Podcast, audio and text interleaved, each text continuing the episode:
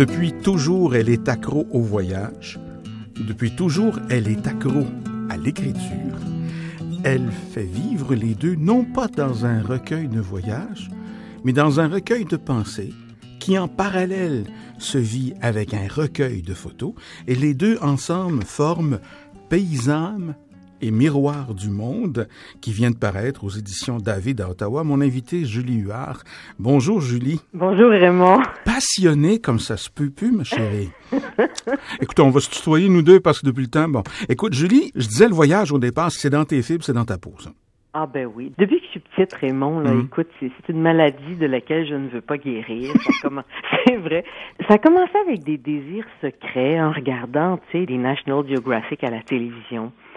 Puis de voir ces espèces de tribus perchées, des peuples, euh, tu sais, dans le désert du Sahara qui faisaient des grandes fêtes, euh, d'autres peuples avec les lips, euh, tu sais, complètement euh, déformés par des appareils de toutes sortes. ça a commencé par Tintin au Congo. Ah oui? c'est de toutes sortes de lectures. Et je sais pas pourquoi, on dirait que c'est ben, c'est- c'est dans ma peau. Tu sais, Est-ce qu'on peut l'expliquer? J'ai toujours eu ce désir-là. Puis à mesure que l'adolescence s'est présentée et que les moyens aussi se sont Mhm. présentés pour aller voir le monde un peu, ben j'y ai sauté à pieds joints. Et c'est pas fini.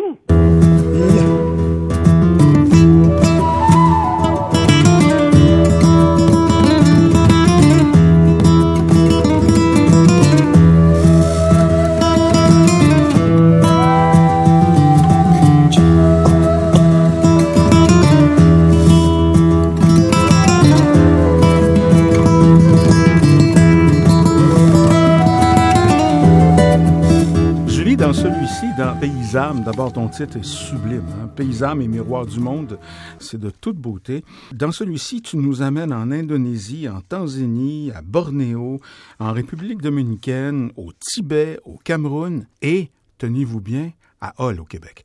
Hall qui ne s'appelle plus Hall, qui est un quartier maintenant du Grand Gatineau, mais Exactement. c'est une ville où moi aussi j'ai vécu et euh, tu parles de chuchotement d'escalier.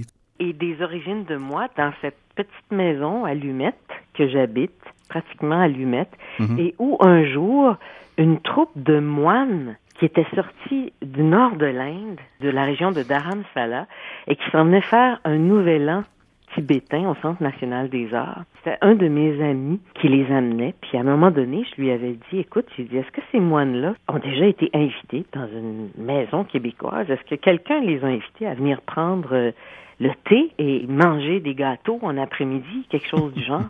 Puis il m'a dit, ben non, pas du tout, ils sortent. Ils sortent de l'Inde, ils se promenaient sur la rue, puis écoute, ils étaient tellement excités, puis tellement dans un endroit euh, qui était différent pour eux, qu'ils se cognaient sur les parcomètres à Montréal. ils les voyaient pas, ils regardaient trop partout. Alors, toujours est-il que je les ai invités chez moi. Alors, il y a eu une quinzaine de moines avec euh, leurs robes rouges et puis euh, Oui. les saris jaunes avec les odeurs encore de beurre de yak quasiment collées dans leurs vêtements, qui sont débarqués dans ma maison, qui ont prié dans ma maison, qui ont béni ma maison. C'est, c'est pas possible, là. essayez de vous imaginer ça dans votre salon, là, tu sais. 15 moines qui sont là, dont plusieurs jeunes. Ça a été une célébration extraordinaire. On peut voyager chez soi aussi, hein, d'une Oui, certaine ça. façon. Là, je dis ça, c'est sûr que c'est quelque chose qui est totalement exotique et rare, mais si on se promène dans nos rues, les lieux qu'on habite souvent se découvrent à mesure qu'on les regarde plus attentivement, à Mhm. mesure qu'on parle avec euh, l'itinérant François qui est assis là avec son chien, puis coudon, s'il paye une toast, là, tu t'assois avec lui et tu vas voyager. Exactement. Qui te donne Ouais. la peine, tu sais. Et euh, ben alors, c'était cette histoire-là des moines à qui, à un Mhm. moment donné, j'ai donné le feu vert, puis j'ai dit, écoutez, si vous voulez visiter la maison, vous pouvez aller n'importe où, vous pouvez ouvrir tout ce que vous voulez. Alors, vous auriez dû voir ça. la tête dans le four, en train de secouer, tu sais, mes, mes petits pots de, de vitamines euh, dans les armoires. Ils regardaient tout. euh, C'était pas possible. Évidemment, ils ont commenté sur le nombre de ceintures que j'avais au deuxième. Ils riaient beaucoup. Puis moi, je savais pas pourquoi ils riaient. Et puis ils m'ont dit euh, à un moment donné, there is a problem because uh, you have so many belts, but the problem is you can only wear One at a time. one at a time. Une seule à la fois, oui. belles leçons comme ça dans la vie qui nous arrivent.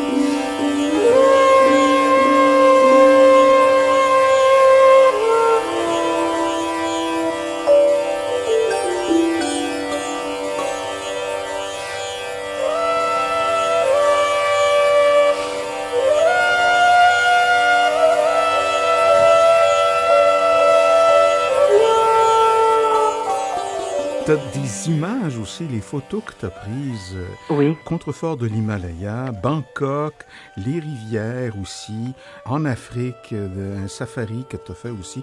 J'appelle ça, moi, des instants d'éternité, des moments où tu captures, par exemple, sur la, la- la jaquette de page couverture, là, c'est c'est deux fillettes au Tibet, une un air très serein, l'autre un peu inquiète en te Oui. regardant, Oui, oui. dans la plaine de Tingri. Exactement. C'est des moments privilégiés, puis je trouve que la photographie nous ouvre beaucoup de portes quand on prend le temps. Tu peux pas juste débarquer là, tu sais, chez les gens comme ça, puis euh, clic, clic, clic, faire n'importe quelle Non, photo. non, non. De toute façon, tu n'auras pas ce moment de complicité. Alors, cette petite fille qui nous regarde, oui, sur la page couverture, ben, il y a eu des heures qui ont été passées avec elle avant la photo. C'est pour ça que quand les gens regardent les photographes d'une certaine façon, je pense faut établir des liens, il faut qu'on se parle. Même si on n'a pas la même langue, il faut être proche, il faut se toucher, il faut avancer un petit peu dans la vie avant de faire clic, mon Dieu. C'est tellement important. Et puis, euh, ben moi, je sais, oui, la photo, ça a été, euh, et c'est toujours une grande passion de voyage. Alors, j'essaie de rapporter des images euh, les plus riches possibles, les plus vivantes et les plus naturelles possibles aussi, sans que ça soit posé. Prendre un moment de vie comme il est, comme il se passe, comme il se vit, tout doucement.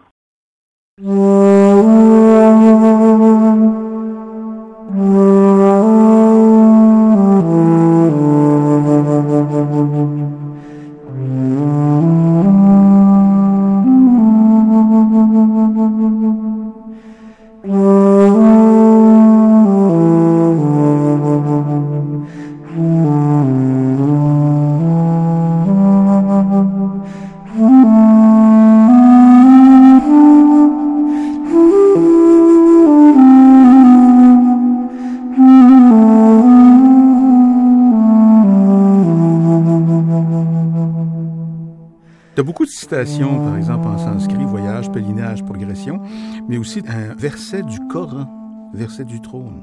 Oui, il a fallu que je le vérifie celui-là parce que il y a des situations euh, dans le monde qui sont absolument magnifiques, Raymond, puis il y a d'autres situations qui sont totalement enrageantes. Mm. Et cette citation du Coran, elle est dans un texte qui parle euh, d'Iran et qui parle de lapidation. Mhm. Alors, à un moment donné, euh, oui, on parle d'Allah, mais euh, c'est difficile de, Quand j'ai lu ton texte, euh, d'abord, il y a les deux premiers textes, tenez-vous bien. Le premier est d'une sensualité incroyable, on parle de massage tout le long du corps et tu décris la chose. Et le second, t'assistes à une lapidation d'une femme. En fait, euh, celui-là, il y a quelques petits hints là, dans le Mhm. texte qui disent qu'il y a un saut dans le temps. Alors oui, je suis allée en Iran, oui, j'ai vécu beaucoup de choses en Iran, mais cette lapidation, elle m'a été envoyée par Internet. Et c'est comme ça que je me suis rendu compte un jour dans la vie qu'on avait qu'à cliquer sur le mot lapidation Et on voit des choses épouvantables. on voit des choses en direct. On voit des lapidations en direct parce que des gens maintenant prennent leur cellulaire et filment ces choses-là sans même qu'il y ait de montage. Alors moi, je suis là deux ans, un an après mon voyage en Iran. Quelqu'un m'envoie ça en me disant, écoute, euh, il faut, faut que tu vois ça. Je l'ai regardé jusqu'au bout. J'en suis encore toute croche. Et à la suite de ça, j'ai fait quelques recherches. Je suis allée sur euh, d'autres sites et je suis allée voir ça. C'est épouvantable. C'est épouvantable. Tu, tu vois ça là, en Iran, en Afghanistan, dans plusieurs pays. On te les montre en direct. Alors, j'ai voulu en parler. Je n'ai pas assisté à ça en direct sur place. Mais c'est tout comme. Quelqu'un te le filme, quelqu'un le met dans ton visage. Et n'importe qui sur la planète peut regarder ça de A à Z. Puis on est là, nous. Qu'est-ce qu'on fait? On est indifférent?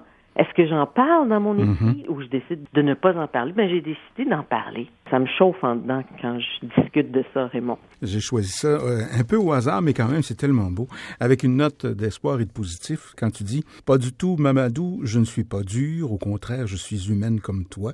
Oui. J'ai cru en ta parole, tu le sais bien, il fallait faire cet énorme tour du monde pour que tu me la redonnes enfin. C'est dingue. Oui. Merci, capitaine, d'être fidèle à toi. Oui. C'est Mamadou Jumbo Africa quelque part au Sénégal? Oui. c'est exactement ça. C'est en arrivant au Sénégal, une rencontre avec euh, un chauffeur de taxi qui aurait pu virer au noir, vraiment. Et ça s'est passé tout autrement parce que on a parlé, on a discuté, parce que je me suis choquée aussi un petit peu de son attitude, parce qu'il voulait me piquer de l'argent.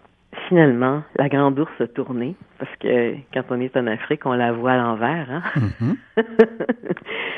Et puis, euh, ouais, on s'est parlé, comme avec plusieurs autres personnes. J'ai tellement eu des conversations riches et puissantes et profondes avec plusieurs personnes sur la planète. Mon Dieu, je suis chanceuse. Puis c'est un petit peu, c'est un petit peu ça aussi là que je veux partager. Oui, des pays, oui, des paysages, mais surtout des âmes et des rencontres absolument privilégiées que j'ai eu la chance de faire depuis 30 ans dans ma vie et que j'espère continuer à faire dans les 30 prochaines années. Et je suis certain que ton passeport est on ne peut plus prêt à partir avec toi. Oui, il est prêt. Paysame et Miroir du Monde vient de paraître aux éditions David. Les détails avec le texte qui accompagne cet entretien, sous la plume d'une personne accro au bonheur, Julie Huard. Julie, merci mille fois. Merci d'avoir pris le temps de prendre ces photos, d'avoir écrit ce livre et merci pour cet entretien. Merci Raymond.